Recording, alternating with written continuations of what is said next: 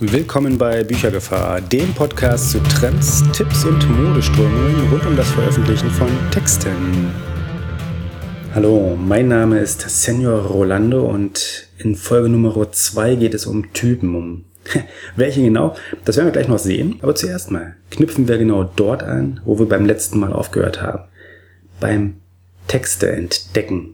Das Thema ist nicht nur ein gutes, das Thema ist eins, das uns auch noch eine Weile begleiten wird. Das geht so schnell nicht wieder weg. Denn es geht um Texte. Es geht um viele Texte. Oder genau genommen geht es um das Finden dieser Texte. Das ist übrigens sogar dann schwierig, wenn man nur einen kleinen Teil der ganz großen Masse durchsuchen möchte. Wie zum Beispiel die Selbstpublizierer. Wo sind die lesbaren Selbstpublizierer und ihre Texte? Genau diese Frage habe ich mir kürzlich mal gestellt und so habe ich ganz naiv in einer der einschlägigen Facebook-Gruppen einfach mal nach Self-Publishing Krimis gefragt. Nach Empfehlungen für Gutes. Kann man ja immer mal gebrauchen. Gut zu lesende Krimis, finde ich, sind eine schöne Sache. Ich habe sogar gesagt, Eigenwerbung ist erlaubt. Gerne auch eigene gute Texte empfehlen. Ich habe dann in etwa 10, vielleicht 15 Rückmeldungen bekommen.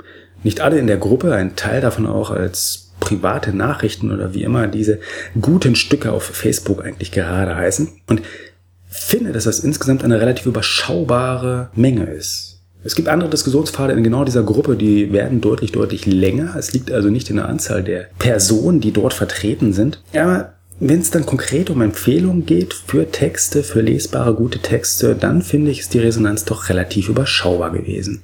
Und was mich auch erstaunt hat, neben der reinen Anzahl, ist, dass ein guter Teil dieser Texte äh, relativ unambitioniert wirkt. Und bitte nicht falsch verstehen, die Texte sind fertig geschrieben, sie sind veröffentlicht, sie sind stellenweise sehr umfangreich, das sind vollwertige Bücher, also vollwertige Romanumfänge, das möchte schon erst einmal geleistet werden. Also ein solcher Text möchte geschrieben werden, entsprechend redigiert werden und auch entsprechend der Öffentlichkeit bereitgestellt werden. Das zu machen ist mehr als die meisten von uns leisten. Aber zu einem Teil der Texte oder zu dem Teil der Autoren gab es zum Beispiel gar keine Homepage. Ich habe sie immer gleich gesucht, das ist das Erste, was ich mache. Homepage suchen, mehr Infos bekommen, einen Eindruck, einen ersten Eindruck erstmal vom Autor und von den Büchern bekommen. Und wenn es eine Homepage gab, dann dort stellenweise keine Seiten zu den jeweiligen Texten, sondern eine reine Auflistung der Titel der veröffentlichten Bücher. Mit einem kleinen Bildchen des Covers dazu. Aber keine mehr Infos. Und stellenweise schon gar keine Links zu irgendwelchen Shops. Das überrascht mich dann doch. Da geht doch noch was, oder? Zum Glück gibt's derzeit noch eine charmante Ergänzung zu den Self-Publishern und das sind die sogenannten ambitionierten Digitalverlage. Das ist so eine kleine Besonderheit hier in den deutschsprachigen Ländern. Da gibt es seit relativ kurzer Zeit, ich glaube so seit ein, vielleicht zwei Jahren, eine kleine Menge von Indie-Verlagen, die sich auf das Veröffentlichen von elektronischen Texten von E-Books konzentrieren. Ich weiß nicht, ob es das in dem gleichen Umfang, in dem gleichen Maße und dem gleichen Interessantheitsgrad auch in anderen Ländern gibt. Mitbekommen habe ich es zumindest nicht. In USA ist immer noch von den Big Five aus New York die Rede. Und von den Stückzahlen her beherrschen eben diese oder ihre Ableger oder andere große Verlage, klassische Verlage, auch sicherlich hier immer noch die Branche. Aber wir haben eben seit kurzem auch diese kleinen ambitionierten Digitalverlage.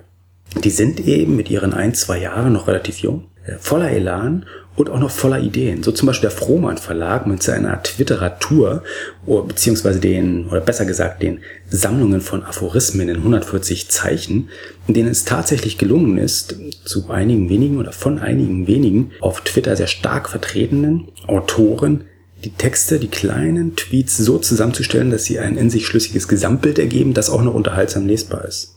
Klappt durchaus, ich habe selber gestaunt. Anderes Beispiel der Kulturbooks Verlag mit Formaten, die erst durch E-Books wirklich praktikabel geworden sind. Ja, bei denen gibt's Singles, Maxis und Longplayer. Angelehnt ganz klar ans Musikgeschäft. Und das sind Formate, die wirklich erst durch E-Books funktionieren. Ja, die klassische Single, also der Kurztext in dieser Form, die Kurzgeschichte, die sich als Einzelstück bisher nicht sinnvoll veröffentlichen. Im papiergebundenen Buchgeschäft ist das einfach nicht rentabel machbar.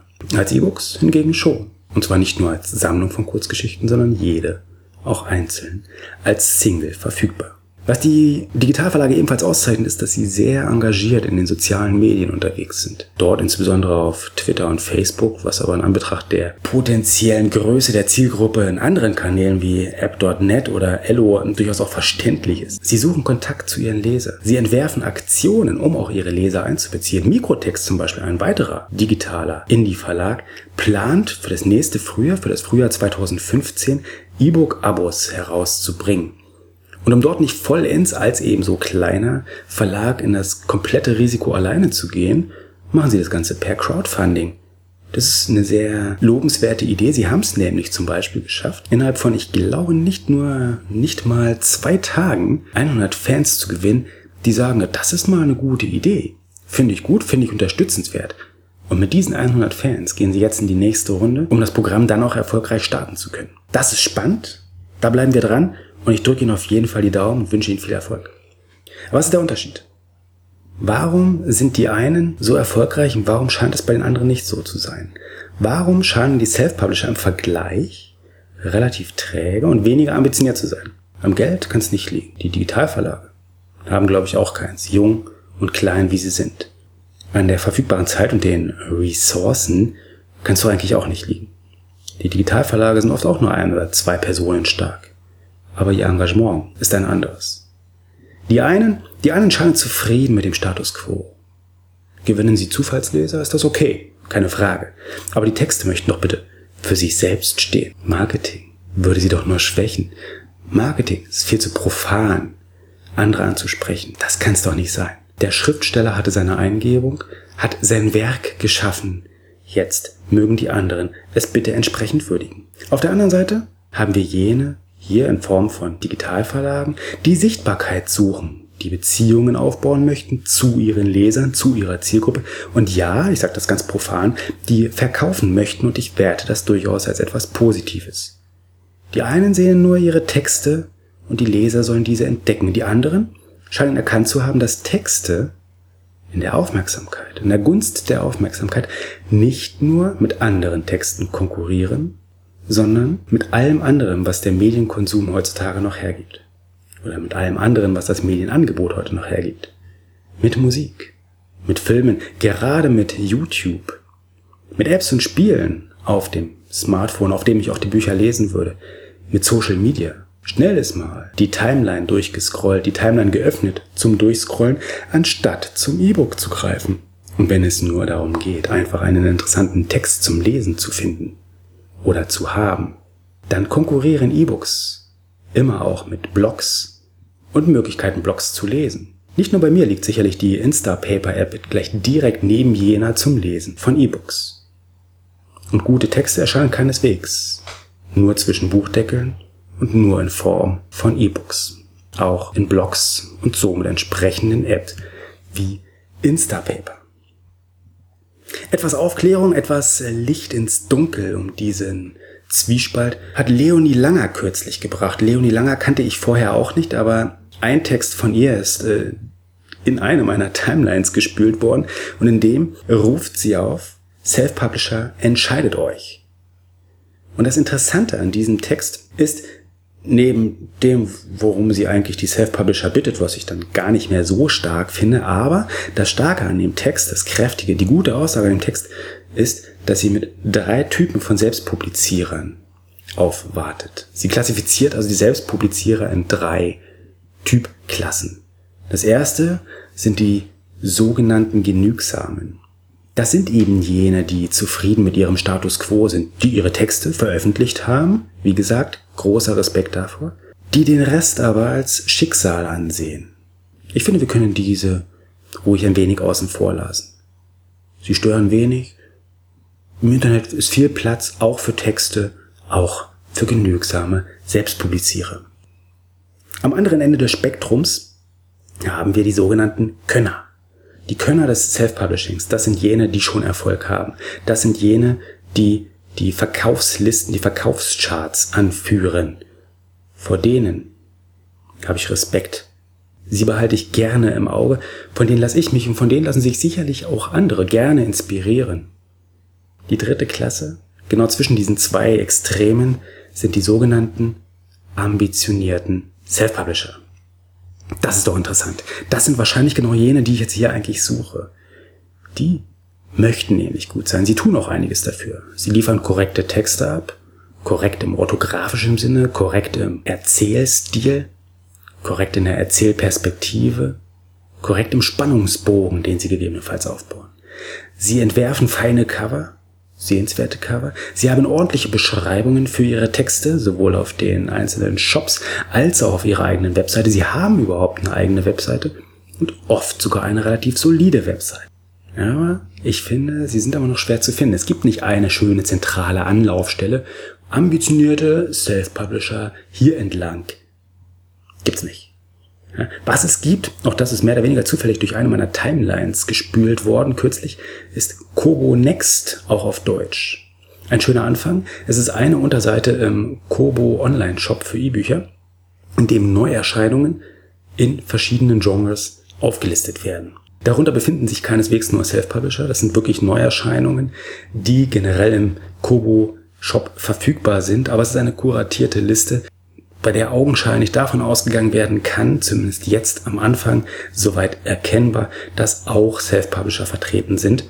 Das ist also ein möglicher Einstieg. Der andere, ganz offensichtliche, ist die Kindle Unlimited Bibliothek. Natürlich vor allem für die Abonnenten eben dieses Programms von Amazon. Aber auch für jene, die dieses Abo nicht haben, lohnt sich vielleicht ein Blick in eben diesen Katalog, um neue, interessante ambitionierte Self-Publisher zu entdecken. Natürlich gibt es auch hier Verlagstexte, die entsprechend in dem Katalog mit vertreten sind und die Suche somit wieder etwas schwerer machen.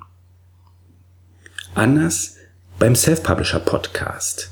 Das ist der Podcast von Henry Appel, in dem er ausschließlich Selbstpublizierer als Interviewgäste einlädt oder Personen, die etwas rund um das Self-Publishing machen.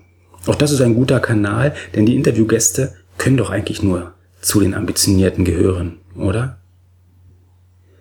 Und wie sieht's eigentlich mit dem Self-Publisher-Verband aus? Das ist eine Organisation, die jetzt seit ein paar wenigen Monaten in Gründung ist, die jetzt demnächst auch wirklich an den Start geht. Es ist, das ist eine Initiative, die offensichtlich nicht meinem Anfangs, meinem zugegebenermaßen bestehenden Anfangsverdacht gerecht wird.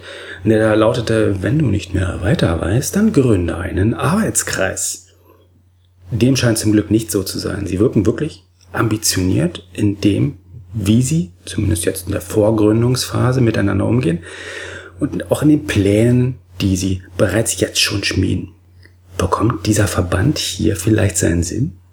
Den suchte ich am Anfang. Vielleicht passt's ja. Vielleicht ist das ein guter Filterkanal, um die ambitionierten Selbstpublizierer zu finden. Ja, was bringt also die Zukunft? Klappt's also in Zukunft? Klappt es irgendwann mit dem Finden der lesenswerten Selbstpublizierer einfach? Es gibt sie da draußen. Ich möchte sie nur finden und anderen geht's sicherlich ähnlich. Texte wollen wir finden. Wir hatten das ja schon als Thema in der ersten Folge. Denn Schreiben allein, Schreiben allein reicht nicht. Das hat es noch nie, das tut es jetzt nicht und das wird es wohl auch nie tun. Ein paar Einstiegspunkte zum Finden, zumindest von Selbstpublizierern, haben wir jetzt schon. Das ist ein Anfang. Mehr wird sicherlich kommen. Und bis die Perlen entsprechend nach oben geschwommen kommen, lese ich hier noch ein paar Texte von Kulturbooks. Das ist einer der Indie-Verlage, von denen ich gerade gesprochen habe. Denn man darf es ja mit seinen Prinzipien auch wieder nicht zu weit treiben. Und Hauptsache ist doch, dass interessante Texte dabei herauskommen. In diesem Sinne, bis zum nächsten Mal. Tschüss.